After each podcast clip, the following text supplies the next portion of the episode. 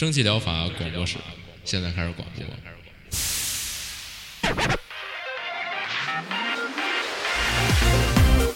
百无一漏萃取最新精品游戏，一游即知，化解日常生活压力。聊尖儿的，聊缺的，就聊你们等着听的。蒸汽疗法让游戏成为您生活的良方。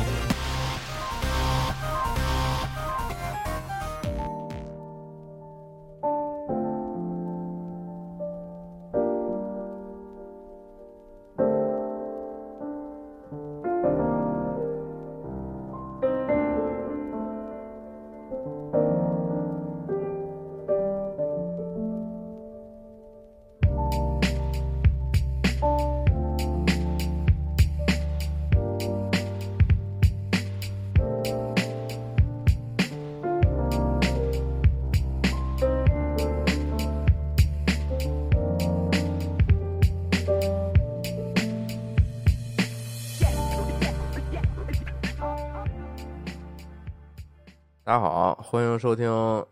九月第一期幺零九期蒸汽疗法，我是饼干。大家好，我是阿 K 拉。哎，又换回我起头了啊！嗨，无所谓。这个太太尊贵了，只有当这个每周第五期的呃每月第五期的时候，你在亮相嘛。嗨，嗯期待下一次你的亮相。行，没这么一说，。那嗯，这星期够多的，然后我弄 PPT 的时候还不小心把阿克拉这 PPT 删了一个，真不好狂狗删，之前也狂作失误。删，然后删完了还对说我每次说的都巨少，就感觉啊，是种那那倒就嗯是失误了，失误了。行行没事你就是这个摸摸着分说吧。行。行，那个盲说，嗯，第一个叫 Lake，然后这个还还挺不错的，它是那个就是就是最近也不是最近吧，就是前几年就比较火的那种逃离大都市生活的这种剧情，然后这个剧情里边呢，你就是女主啊，就是一个四十多岁的一个外国人。然后哦这个时间四十多岁了，这还啊我我以为是一个年小年轻年轻的一人呢。我也以为呢。他这个里边建模 建的特别年轻，但是那个剧情介绍说这个女主都四十多岁了，也不懂，可能外国人长得比较年轻吧。然后她这个是背景是一九八六年的这个纽纽约呀，还是休斯敦？反正就美国，一九八六年的美国。然后嗯她是一个离开这个自家的小乡村，独自来这个大城市打拼的这么一个都市女性。嗯，然后觉得在这个大城市打拼的比较累啊，然后每天都这个疲于奔波呀，然后就想抽身出来，然后回到自己的家乡，然后好好享受一下生活。然后这由此呢，这游戏就开始了。这游戏就是一开始就是你从大城市，然后退了租，然后辞了职，回到家乡，然后做一名这个邮差。你的家乡呢，同样也是在这个美国美丽的这个俄勒冈州啊。啊，又又是老是俄勒冈州。这一说到这块儿，就就是就是有山有水有河流，特别对对对，原始、特别自然的一个地方，感觉哼，是，呃，这地儿叫普罗维登斯是这俄勒冈州的上一部作品不是那个 Days Gone 吗？哦，好对像 Days 是，Gone 那打僵尸就是在这块儿，它就是特别公路嘛，就是特别风景秀丽然后。我记得是不是那个什么《金刚狼三》好像也是最后来到了这个地方，反正就就是美国的，哦好像是，它就有有这种感觉，好像就是逃离繁杂大都市之后，就就来到这儿了，就跟这种感对觉。美国的荒郊野外，对，你就来到这么一个小镇啊，也不是来到，回到这么一个小镇，嗯然后在这小镇里边呢，寻了一个邮差的工作，然后每天呢就是给这些人，一共也没多少人儿，然后给这镇里的人送信，然后就大家嗯跟那个影视里边司空司空见惯的，就骑一个小摩托儿，然后背一个那个信篓子，然后就各家各户的串门儿嘛，就是挺、挺退休的。是他不是开这小面小面包吗？也不是小面包，嗯就那种小小货车。差不多，嗯，反正就是你可以沿途，这游戏其实也没有目标，然后你想每天怎么规划自规划你自己的这个日程都可以，然后呢，就基本就是开着你这小车，然后欣赏美丽俄勒冈的沿途美景，然后看看山，看看水，然后跟人聊聊闲篇儿，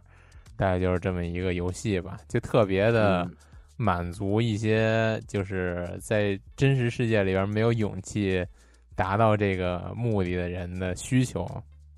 然后他这游戏北上广，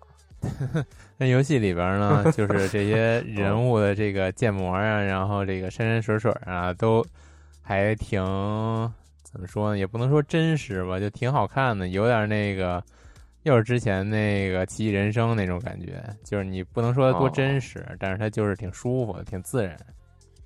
嗯，是卡通，有点卡通的那种感觉。对，在最后这个游戏最后呢，你同样要面临一个抉择，就是这个你的休假或者假期已经结束，呃，就是差不多了，然后你要面临着选择是你要回到大城市继续这种这个每日这个上班打拼的生活呢，还是继续留在这个乡下，就这么一直当那个邮差，然后舒舒服服的享受生活。嗯、大概就是看每个人的这个价值取向嘛，然后嗯，嗯，然后再结合你在游戏里边经历的一些故事吧。好像他这游戏里边就是随着你自己的选择，你所经历的这些故事好像也都不一样。就是你可以跟特定的这个小镇里边的角色产生一些联系啊，或者说是你可以选择，反正是有一些嗯、独特的剧情。嗯嗯。确实，这种游戏之前这个上学的时候玩可能还没什么，然后现在上班了，感觉哦，还 确实还挺感同身受的，确实挺。就现在确实旅游也比较喜欢去这种荒的地儿去玩，就不不喜欢哦老，跟也有点想逃离了。对人多，然后就是每天得看着表的日子过，也挺也挺也挺累的。然后很辛苦。嗯，确实，他这种生活吧，是我觉得是当今很多人都挺向往的。然后再加上就是有这么个美景，然后小镇里边人都特别对你特别和蔼可亲，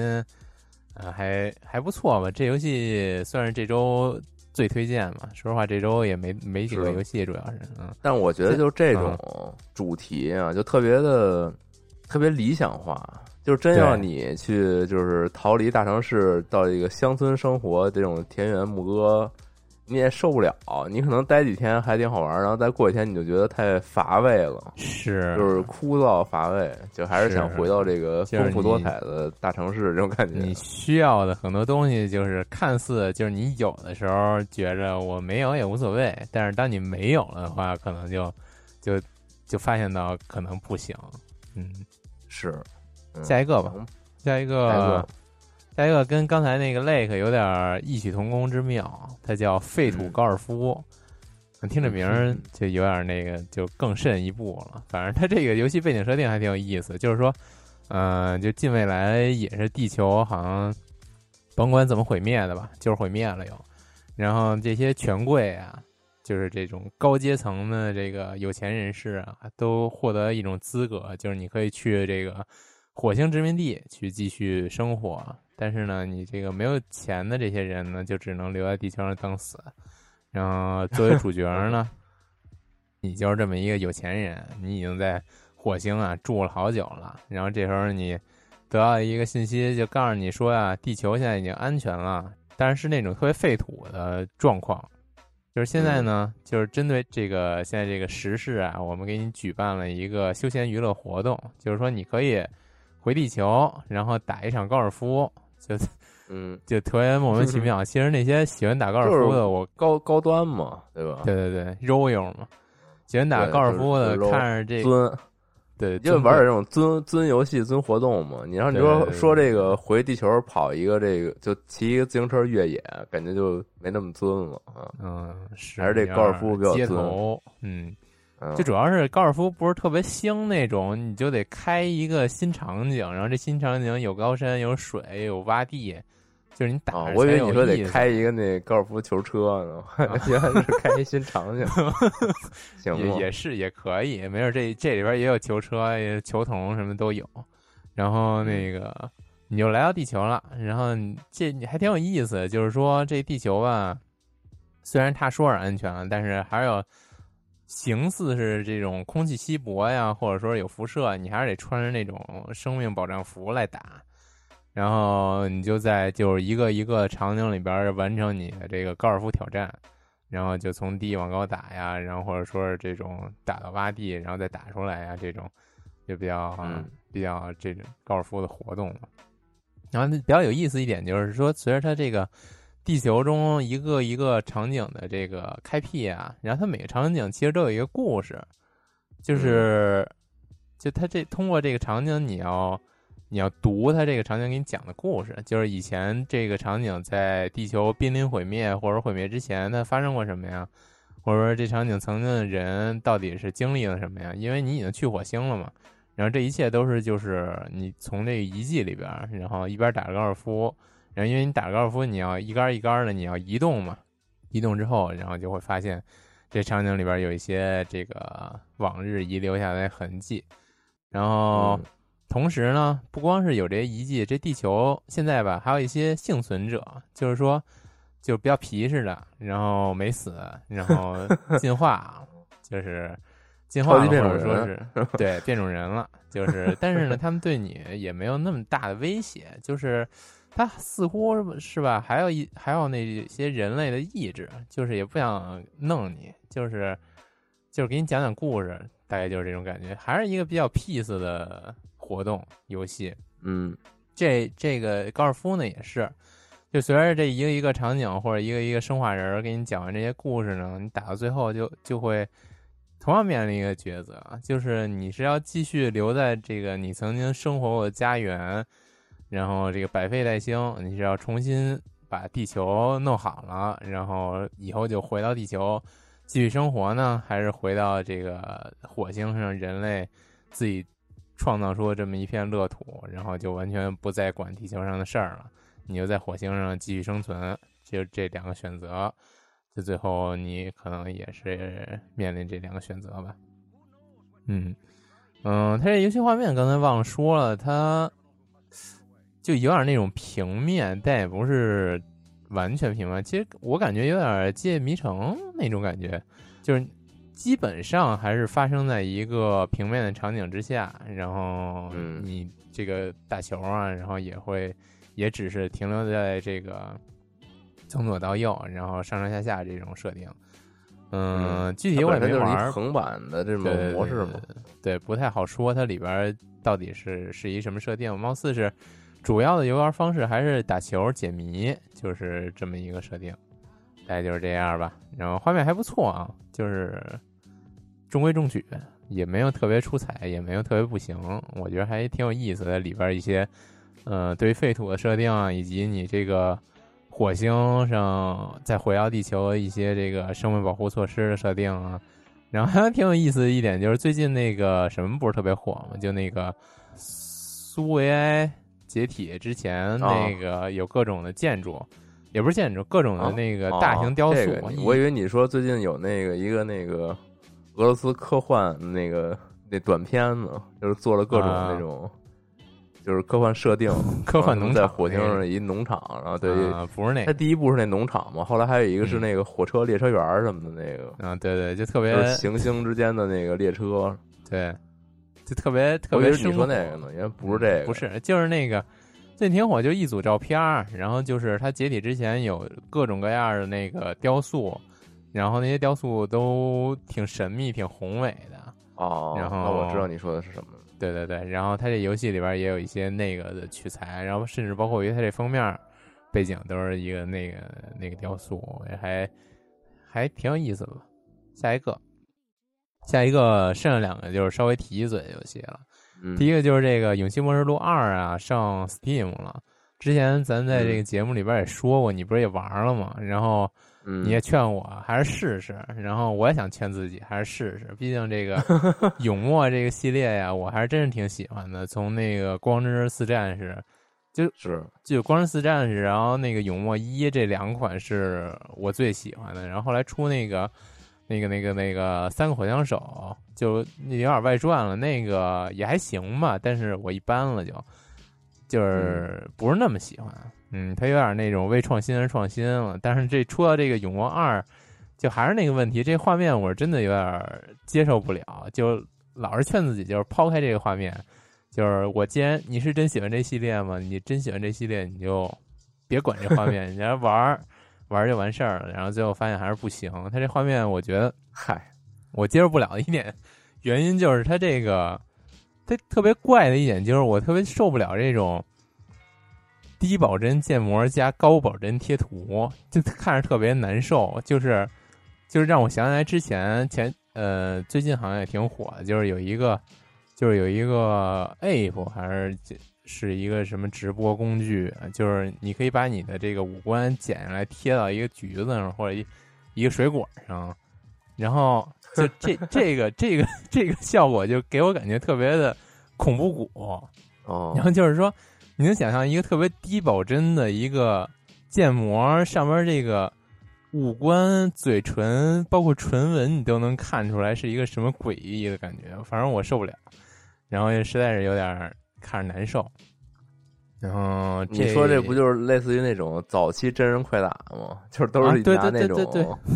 对真实的相片什么的，然后贴到那些就特别就帧数都很低的模型上，就很对。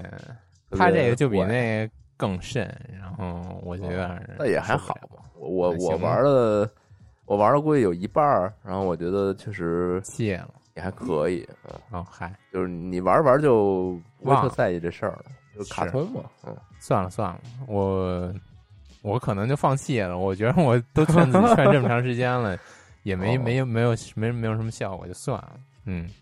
对对。哎，那你这还挺还挺巧，就是我待会儿。可以，就是接着说一个就跟这有相关性的一个事儿哦。那先接着说。那下一个就是饼干给我删了那个叫 《云端庭院》，然后因为这个是之前在在节目里边说过一个游戏，就是没必要再看说了。就是之前说的是它不是没上正式版吗？现在上了一个一点零的正式版，然后就是那个嗯，那个每个给你一个小场景，然后这小场景就是都是在那种。云海之上的，然后你看不见这场景下边，然后你就要用一些你每关获得的一些小道具装饰这个场景，然后就弄个弄得跟一个小小鱼缸似的，然后特特有意思，然后放什么集装箱啊，然后放它里边给你那些道具吧，都也都挺废土、挺末世的，然后都是那种锈了吧唧的玩意儿，然后要不就是那种都坏了的重型机械。然后同时配以那种，就好多那种热带绿植，反正就是中年游戏。你觉得你够中年，你就玩大概就是。它本身就是一个这种荒废的世界这种设定嘛。然后是吗？它好像没什么背景设定，它就是就禅游戏，就是你你你一关一关的，就也没什么目的，你就是你就是建你这个小小景观。他这不是写了吗？云中庭是一个让你在。废弃荒地上种植生态庭院一体模型的禅意游戏，就有点那意思吧？就那种烟雾弥漫，然后你也哪儿都看不清，那只有这么一个这种。就大家去那个花鸟鱼虫市场，见没见过那种？就是给你用干冰造出来一堆雾，就一盆儿，然后里边都是雾，然后上面中间有一小假山，就那感觉，就大家就可以想象，云山雾罩。对，然后弄个小彩灯什么的，养个。嗯，就不说了，就就这样吧。嗯，下一个，暴露自己的这个爱好了。嗯，对，接下一个啊，下一个到我了。我觉得这，我觉得这个月啊，不是这个月啊，就这这星期的这个节目比较偏向这个中年油腻系列了。又是这游戏基本都是比较这个轻松懒人游戏这种感觉啊。对，然后呢，到换我这边，我刚不是说有一这个。跟这《勇气末日录》有有一点相关性的东西要说吗？就之前我不是玩的那个战场的副歌曲吗？就那个福瑞开坦克的那个，嗯，我给他燃烧灵魂之后开炮，对，然后灵魂开这个灵魂大炮的这个比较掉散的一个设定，然后我给它通了，通了之后稍微说说感想嘛。我这个，这毕竟也是才刚发售一个月，我也就不说具体剧情了，就不剧透了，因为毕竟这个故事比较重要。玩来就是我，我不得不承认，就是我不能逼着自己去尝试日式 RPG 了，因为确实不是特别适合我的这个就取向嘛。嗯，它的这个画面确实特好，然后再加上它这个坦克呀，嗯，它这些福瑞的这些小孩儿啊什么的，整体设定都特别好，但是它确实故事有点儿略显幼稚，就是我老说的这种，就是日式 RPG 的这故事吧，它也不能说幼稚吧，就是特别戏剧化，就是我就看这种我就特别尴尬。然后我当时有一种玩那特别套路的剧情，对，就是特别就跟那，个好莱坞大片儿似的，就是你基本都能有一个公式套出套出来。是是是，就是就这个也是就这种感觉吧，就是整体故事没有毛病，但是我确实从玩第一章开始，我差不多就知道结尾是什么样了。哦，然后再加上中间有很多那种就是固定该该出现的桥段，也都按部就班出现，就让我觉得 没什么参与感，就是嗯，就是你就觉得啊要来那个了，哈、这个要来了，然后就他就来了，然后就这些剧情就不断推进，稍微有点无聊，玩到后边确实有点煎熬。就是我玩这种日式 RPG 经常犯的一个问题，就是到中期我就有点动力下降。对，但好在这个游戏不是特别长啊，然后我就尽快给它通了。但说实话，它有一些问题啊，我这块也是个人体验比较。呃，比较重吧，然后我稍微说一下，可能可能也不一定，就是其他人玩的时候也是这种感觉。第一个就是，它作为一个这种策略，而且有一定选择性的这种游戏，它它比较依赖这个 SL，就是你要多读档、多存档，而且但问题就在于它并不能那个就是分，就怎么说呀，就是那种分期分批的存档，就是你要是出现问题了，一般就是直接关机，然后直接从你那个上一个存档点继续重新来。嗯，一旦中间有什么那个没弄好的话，你如果选择就是就就这样了，然后可能对后边就会有一些影响，就还挺还挺麻烦的，就挺蹩脚的，嗯，然后再加上它本身这个策略玩法过程中，我觉得没什么毛病，就是难易、张弛有度都挺挺考验你的这个水平的，但是到最后吧，我觉得稍微有点拉胯，就是最最终的这个啊，我这这个略略有点剧透啊，可以大概如果觉得确实还想玩的话，可以跳过五分钟。就最后的它这个战斗吧，它很很宏大，很史诗，然后给你渲染就是那种终极一战，但是发现就巨简单，我就轻轻松松就把最终 BOSS 打死了。它渲染就是那种最终 BOSS 简直他妈太太可怕，太太牛逼了，根本就无法与之匹敌的那种感觉。但是我就很轻松就把它打死了，就是特别出戏。问题就在于我轻松打死他之后呢，他还得给我来段这个剧情杀，就是我操，这敌人太牛逼，我们根本就无法战胜啊，所以我们必须用这灵魂大炮了，请你选一个人牺牲我。我当时就啊，哦，我我都我都就是我都不掉血，我就随便随便虐他。你跟我说我都打不过他，我必须开这大炮，这这这什么道理？然后就强行让我死一人儿，就是就这就是我特别反感，就日式游戏这种就剧情差太太多，就到这场景就必须得这样，然后你甭管你你到底有多牛逼，你都你都不能改变这个剧本，就就很难受了，对。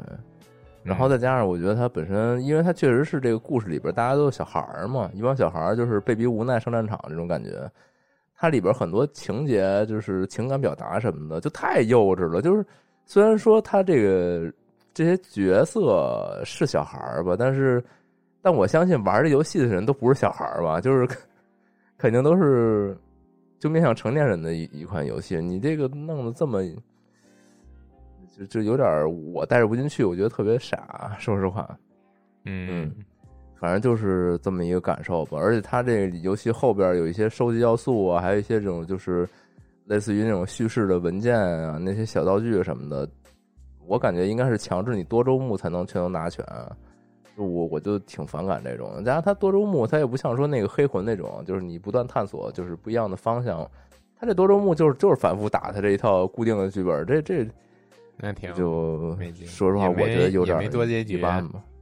结局就是那个，你可能是不是所有人都存活下来嘛？就是这种感觉嘛。这个结局哦可能是有隐藏结局，我不太清楚啊。哦，关键有一点，它特别有点尴尬，就是它最后结尾有一个那种就是群群像的那种，就类似于辐射结尾，告诉你谁都干嘛了，就是谁后来都做了哪些成就什么乱七八糟那种感觉。它有一个那种的一个展示，然后他你如果过程当中谁就是被牺牲掉了的话，他是不展示的，它那块就画黑线，就告诉你就不告诉你。但问题就是你这个过程结束以后啊，他有一个画廊系统，就它能看到所有这些场景。那画廊系统里边收录了所有人的结局，就这里边其实你即便是之前就是牺牲掉的没看，就在这个播片过程当中没看着的这个人的结局，你一样还能在画廊里看着，就是特别怪。我都已经看着了，我还有什么就必要就说啊，我这下周末一定让他别死，然后我要这不就是针对你这种人的良心吗？啊？那也那也行，我就 这这这 你反而还批判呢，这不是挺好的吗？对你来说，呃，是吗？好吧，那那那那我误解他了，他原来是为我节省了时间，好吧？对啊，我我都从来没见过这种设定。我觉得这种设定就是失误，好吧？这是嗯怎，么就就他哎你可以理解反成失误，正这个游戏但是就对你来说不是还挺好的吗？就就也反正这个游戏这个过程还是比较快乐的吧。然后整个嗯它这个游戏的这个，因为毕竟也不是一个那个一个比比较小的那个小成本制作吧，我觉得嗯不是一个特别庞大的。而且我觉得，嗯，它没有全程配音还挺可惜的，因为它里边有一个角色，就这块不多说啊，就是有一个角色是有全程配音的。那感觉还是挺不错的，然后，嗯但他他是那种偶尔会出现的那种那种人，他不是一个常驻角色。那如果他这里边这些福瑞小孩儿也都能够有更多配音，而不是每次都是就是就他说话都是那种哼唧那几个词，就是那个语气词的那种感觉的话，可能会更棒啊。但是这个确实要求有点太多了啊。这总的来说是一个很不错的游戏啊，但是确实就是日式 RPG，我要以后多多斟酌一下再尝试了。行，而且这个《勇气魔术录二》，我也打算就是结束了这个战场副歌曲，再努力把它通关嘛。啊，之前不是打了一半就停了，因为怪猎发售了。哦，行，然后接下来就是这周新的游戏啊，新的游戏先说一个似乎无关紧要，但又非常重要的啊，就是这个 Cookie Clicker 啊，啊，你之上前狂玩儿，嗯，对我之前从上大学那会儿吧，就是狂挂，就在那个那会儿还是网页版嘛，就是他就反正我之前没来日本的时候，每次去饼干家 就看他他电脑里必须对我都得我都挂着这这个，嗯，然后他就就是一个，我就特别我我那个为什么呀？当时就是这网页，它是以以前是一网页游戏嘛，然后我那个网页我都怀疑这当初是一个那什么，就是那个挖矿，是一挖矿游戏，就是并行用但那会儿没有这东西啊，嗯，就是就占你资源呗，就是，偷你的就是偷你资资源，因为它实在是没什么可玩的。我觉得，但这种就是一个，我操，这太魔性了，就只有玩儿人懂。就这种哦挂机有挂机类的游戏，就是没有任何意义，但是但是你就是 挂着特别开心啊。就当初它是网页游戏嘛，就听你这描述，感觉它是另一种形式的那个传奇。我觉得不是，你你这样贬低它了，它就是一种你，行吗？就是一种很微妙的感觉，就这这太难形容了，这真的就是纯纯粹的懂得懂得才能懂哦的这种感觉。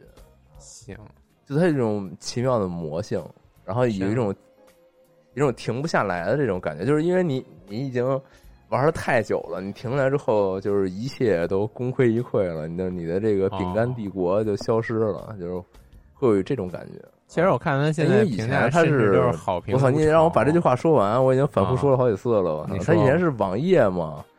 然后我就嗯我就就是几乎他已经变成就是我那个主页，你打每次看网页，他不都可以就是保留几个选项卡作为主页嘛？然后它其实就是我的一个主页，就是每次我开网页的时候，它都会被我自动打开，就就是它已经到了这种地步，就和和百度做 就是是一样的程度嘛，就开网页就有它。嗯嗯行，嗯，就当初是这样，然后现在这个新上到这个 Steam 上面，它是有中文了啊。以前我们玩的时候，因为那会儿也也不太在意嘛，就是它里边其实其实就是瞎玩儿，然后里边很多玩法其实其实因为英文它那个就是描述的篇幅也比较大、比较长嘛，然后也没太仔细看过。现在发现其实这个游戏玩法还挺。就比我们以前那会儿瞎玩的时候，还是有不少新加入的内容，就是不不光是一个完全的挂机游戏了。你还是确定不是以前你们英文没玩明白吗？呃，不不不，以前玩的时候啊确实有一些要素是没有的，当当然啊以前也有不没玩明白的地方啊，就是现在这个有些新的东西。行，也有一些这个新的我以前没有看不懂的，现在能看懂的东西啊，也有那它德语也有卖多少？钱呢？它好像就卖二十多块钱吧。当然以前是个免费游戏啊，对，现在卖 二十二那块钱。这有点，那这有点何必呢？呃，我也我也说不好，但是我也其实挺好奇，就是他为什么隔了这么多年，然后他又上线到 Steam？它它早是干嘛呀？它它早就应该上线到 Steam。是，行吧，反正就是这么嗯一个游戏吧。同样的类比，就是还有一个 Steam 上以前有一个经典的作品，叫这个叫点击英雄，叫那个有点印象。Hero Clicker 吧，还是还是还是叫那个 Click 啊，叫 Click Hero，叫对，也是一个类似的设定吧。我觉得就是吸取了这个 Cookie Clicker 的一个这个叫什么，就是一个玩法吧，然后嗯换了一个这种奇幻的色彩的感觉。啊，就就就就就这么一个东西啊，大家懂都懂。然后总结一句话就是 Cookie Click 和 Cookie Clicker，哎，行，行，有没有什么意思？这么就懂的都懂呗和反应。嗯，我我我实在是拿不出任何反应，我是那属于不懂的那波。总之，这这个这个虽然跟我的名字形成没有任何关系，但是又有 个不解之缘嗯，还是有缘，对，嗯，有缘。行，下一个吧，下一个是这个 Pathfinder 出了一个新作，叫《开拓者：正义之怒》啊。这 Pathfinder 的上一部是这个《开拓者：勇往者》，然后那一座我玩了一半儿吧，就后来有点太墨迹了，就没没玩完。然后这个系列呢是这个就是传统 D N D 的这种经典好评系列，然后可以说是续这个那叫什么博德之门，然后还有像是什么神界原罪啊这种的，呃，像一个类似新秀吧，就是比他们要年轻，但是又是一个广受好评的一个系列。呃，因为这确实是比较庞大的一个游戏啊，我也是才刚买了，但没玩，所以所以这期节目我也就不细说了。嗯然后新作的话，目前看它的这个评价也好啊，还有这个我有朋友玩了，然后跟我分享的也好，就是说确实是摒弃了一些前作的一些不好的设计，就是吸取了大家的一些建议吧。因为前作里边，呃，前作它不仅有这个 D N D 的这种复杂的一个结算啊，以及这个角色培养啊，这种特别就相当之复杂，可能你你开你开篇你见你这人物，你可能都得消耗掉你一晚上的这种感觉，就就是这么一个特别跑团的这种玩法。但除了这些以外，它还有特别庞大的一个这个国家管理的这么一个玩法，那个就有点就是太分散你的这个游玩精力了。就你每天可能上去玩个俩小时，你都你你这个游戏可能没有任何进展，就是就是太消磨时间了。就是前作给人的感觉，然后呃，这个新作应该是有有所这个简化啊，让大家可能更更专注于这个冒险和战斗什么这种感觉。嗯，嗯然后目前的话，因为是刚卖嘛，所以可能还是有点 bug，因为这个毕竟比较庞大，而且是这种 D N D 的这种就是相当相当复杂、相当详细的这种结算模式嘛，就难免会有这种。而但是目前来说的话，呃，他们这两天也在疯狂的上线新补丁，然后一直在修各种小问题嘛。目前来看，应该还是很很很受期待的。而且整个评价也是这个一千，目前是一千四百九十三条，特别好评，所以按理说还是没什么问题。喜欢这种就是传统 RPG 这种嗯 D N D 的这个背景什么的，一定不能错过。行，就这么一部。然后有一个小细节，我觉得挺好玩，就是就是 D N D 嘛，你你捏这人物卡，你不得这个建一自己这个头像吗？这个大家都能理解，就是它这里边建头像可以自定义图片。然后上上一座应该也可以啊，然后我这一座呢，我就我就突发奇想，把我们这个一个同事的傻屌傻屌图给给这个裁成它合适的尺寸，然后放到了游戏里。我觉得光就这一点，应该能够鼓励我把这个游戏玩下去啊！看这个 傻屌头像莫名在各种奇怪的时刻出现 太莫名其妙。啊嗯啊，，好吧。嗯然后我有一个好奇，我想向你向你发出提问，哎，就是像这种，就是我你可能你可能你要不打开这网页看一眼，或者说你看我这个 PPT 里边这个小截图，嗯就这种画面，让你感觉有那个，就是你看魔兽那种感觉，它花花绿绿的，特别，就是那种感觉吗？有，我觉得，我就看你这截图，我觉得好的多。就是其实我、啊我觉得，就是魔兽那种，我我不光觉得它花花绿绿，我还觉得它特别的粗糙，主要是哦，就是这种就你就觉得还行，这种就你至少至少至少精细一点，然后它确哦实也有点花花绿绿吧，但是它就是那种成分不是那么浓，就是比如说魔兽那个，你把这个截随便截一个画面，你你你就是那种马赛克画也好，或者说是变成就是几个大色块画也好，它几个这种高饱和度的颜色，它是平均分配的，就就给我这种感觉。就它这个可能就是，那好歹还有一个这一个一张画面的主体颜色可能占百分之八十，剩下那百分之二十各种高饱和度的颜色评分，这种就还就还好。但是魔兽那种可能就是大家各占百分之二十，就我就有点受不了。嗯，这种毕竟它是这种类似于小沙盒，然后有点这种棋盘棋子儿的这种感觉嘛，嗯，所以它可能就是精细度啊，还有这个，我其实我觉得我可能不是分明的这种感觉。不是针对魔兽，我是针对就好像大部分网游啊都不行，就可能觉得还是太就太有点粗糙。然后 UI 我就是网游那种大部分网游的 UI 我也有点有点受不了，就一会儿黄色的字儿，一会儿绿色的字儿，一会儿红色的字儿，就有点你充满了对网游的这个偏见，然后没有，下一个点看的看的我头疼。游戏嘛。嗯，行行行行，嗯行，下一个是一个这个轻松愉快了，没有那么重了，就是这个哦 kiwi，、但我不知道该怎么该怎么翻译，就不翻译了，就是钥匙那个 key，然后 we 就是我们，嗯，哦，就这么一个说这我还以为是那啊奇异果呢，啊，这是 kiwi，奇异果是什么东西啊？叫猕猴桃嘛，啊，猕猴桃叫这个呀，我还真不知道，好像是有有有这种印象。嗯。嗯行，然后他我就念一下这个介绍吧，介绍比较准确吧。哦嗨就是 kiwi，、啊，这是那鸟啊，就那个几维鸟嘛，kiwi。哦，他这个他这管叫这奇异鸟，他这游戏，嗯那可能那可能嗯确实是这么一个就是那种没翅膀的、不会飞的那个长嘴鸟，长得确实挺像猕猴桃的那个。哦。行吧，都串起来了，我接受了啊。反正就是，嗯，就就是那个嘛，就是就就是那个嘟嘟鸟嘛，是吧？就那宝可梦里边那 差不多，嗯，嗯行，算了算了算了算了，回到这游戏吧。就这个 Kiwi 是一款轻松可爱的多人合作式解谜游戏，主角是一对小小的奇异鸟，在一所奇思妙想风格的邮局里工作。他们要靠着用腿跳、用翅膀拍、用嘴啄和用屁股撞的方式，一路闯过由操纵杆、铃铛和按钮组成的交互式场景，将邮件啊，将信件准时送到收件人手中。啊，就这么一个描述啊，我在我看来，它这种游戏就是比较偏向于 Overcook 的那种，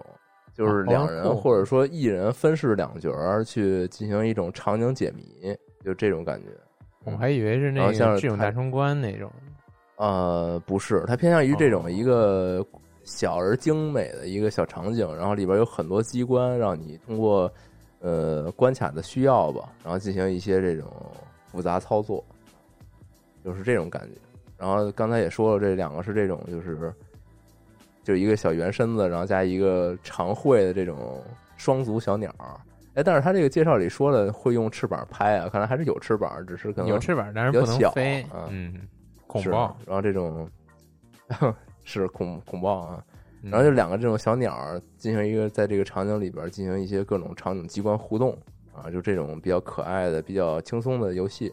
而这个游戏本身也是支持可以单人分饰两角儿，就是你可能两两只鸟来回切换进行解谜，或者说是同屏或在线与他人合作进行解谜。嗯，就这么一个游戏吧。整体风格是那种，就是就是巨繁复，里边各种东西充满了这个画面，然后乱七八糟的，但是又又非常的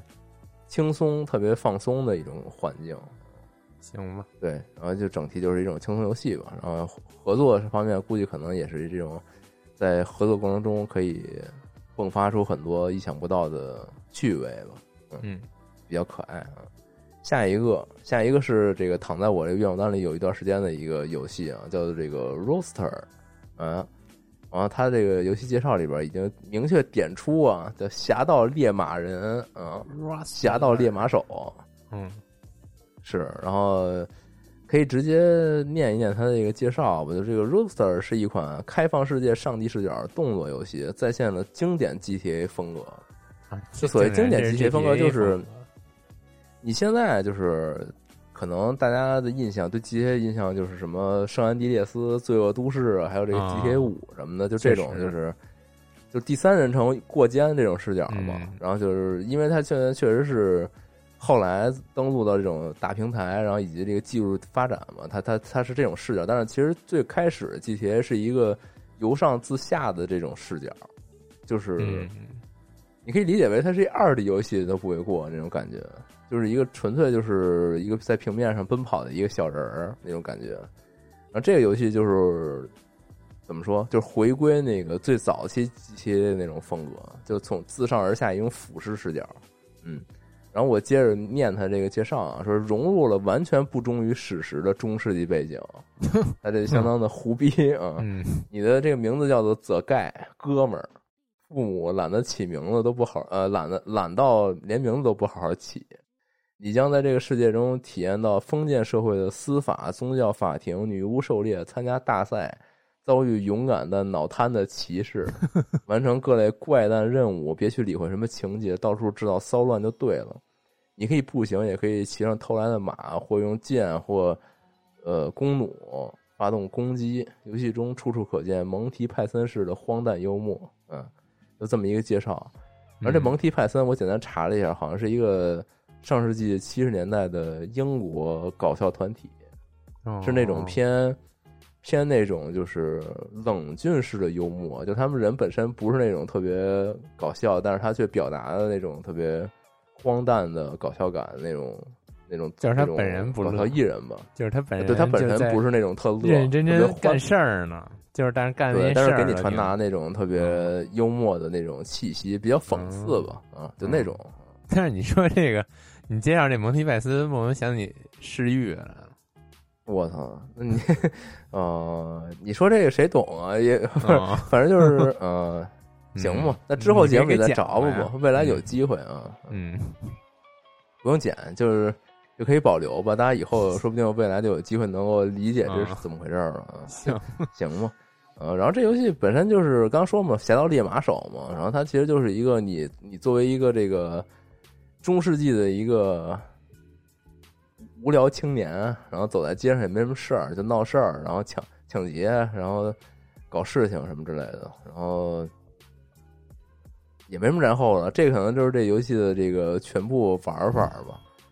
嗯，然后这个有一点特别逗啊，就是大家可以去这个商店页去看一眼，就是这游戏开发团队在这个宣传片上下足了功夫，他们甚至就是这个演了一真人版的这个就这游戏的宣传片儿，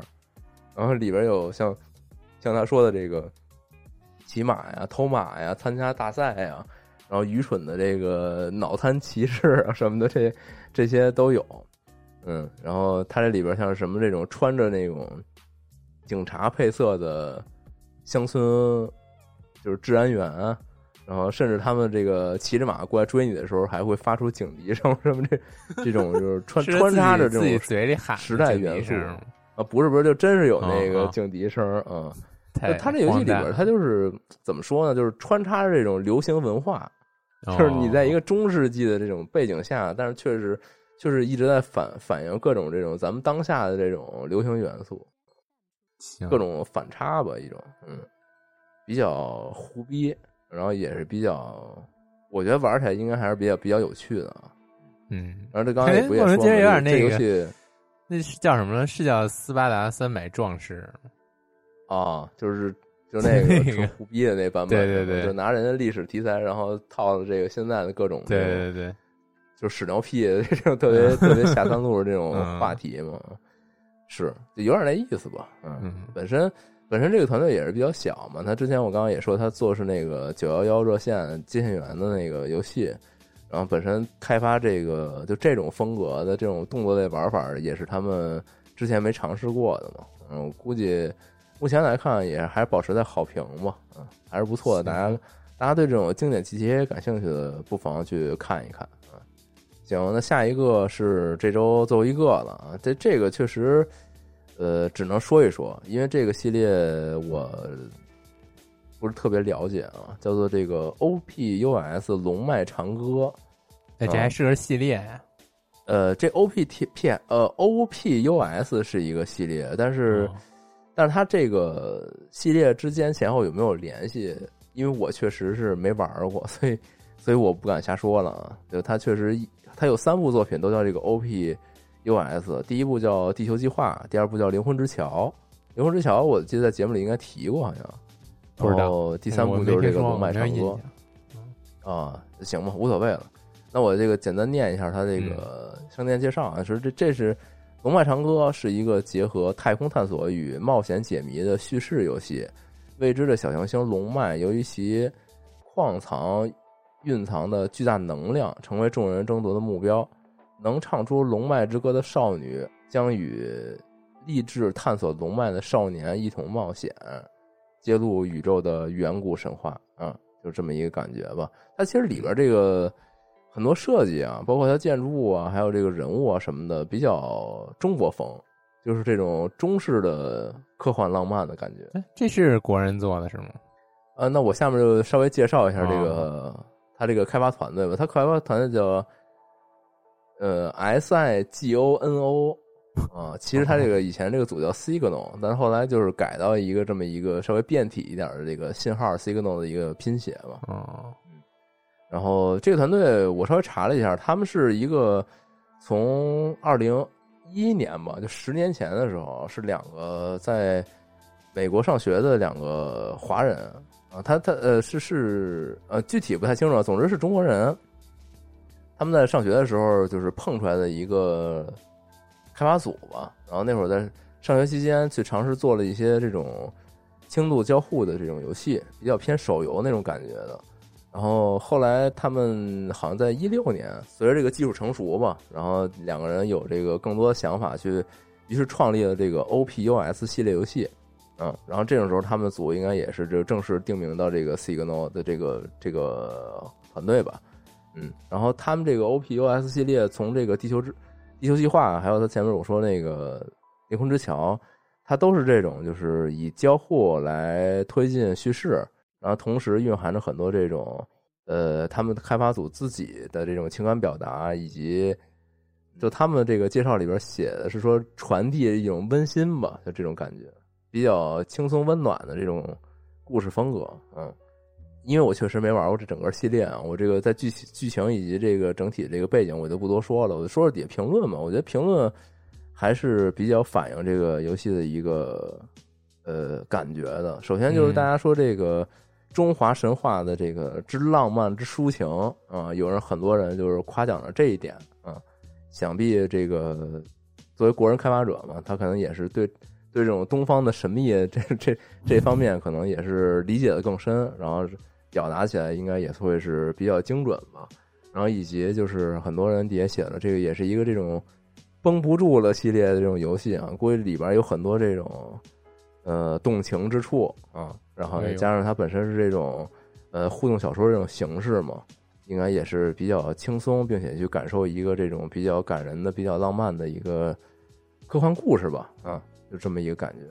嗯，这个系列。有朝一日吧，这个尝试一下的话，再跟大家分享吧。确实是，不是我了解，不是我这种比较了解的这种这种风格。嗯，听着还可以。嗯，对，我觉得说不定你比较喜欢。我一般，我就捧捧。嗯，哎，行行行行，那如果有谁就是玩过之前的这个作品的话，也欢迎在这些底底下去分享一下，它到底是一个什么感觉吧。嗯，这个确实。嗯，不是我们两个人 这个特别喜欢的类型，是，只能说它本身是确实看起来非常棒啊，确实。好，那这期差不多就这么多了啊，时间还不啊，时间就这么长。我上期节目我后来剪，我说都不着急，我说那个晚上再剪吧，结果没想到一看这个节目长达一个多小时，也是令我 震惊啊！这期也是小一个多小时，也没有什么这期没想到也也比较长，嗯，行吧，没问题，有好东西玩还不好吗？是，行吧。然后这期结束之后，我找时间去尝试一下那 Pathfinder，还是挺期待的。Pathfinder，哦，嗯，就这个开拓者，呃，啊，对，开拓者嘛，这个新作啊。行，那这期节目就差不多到这儿，大家拜拜，拜拜。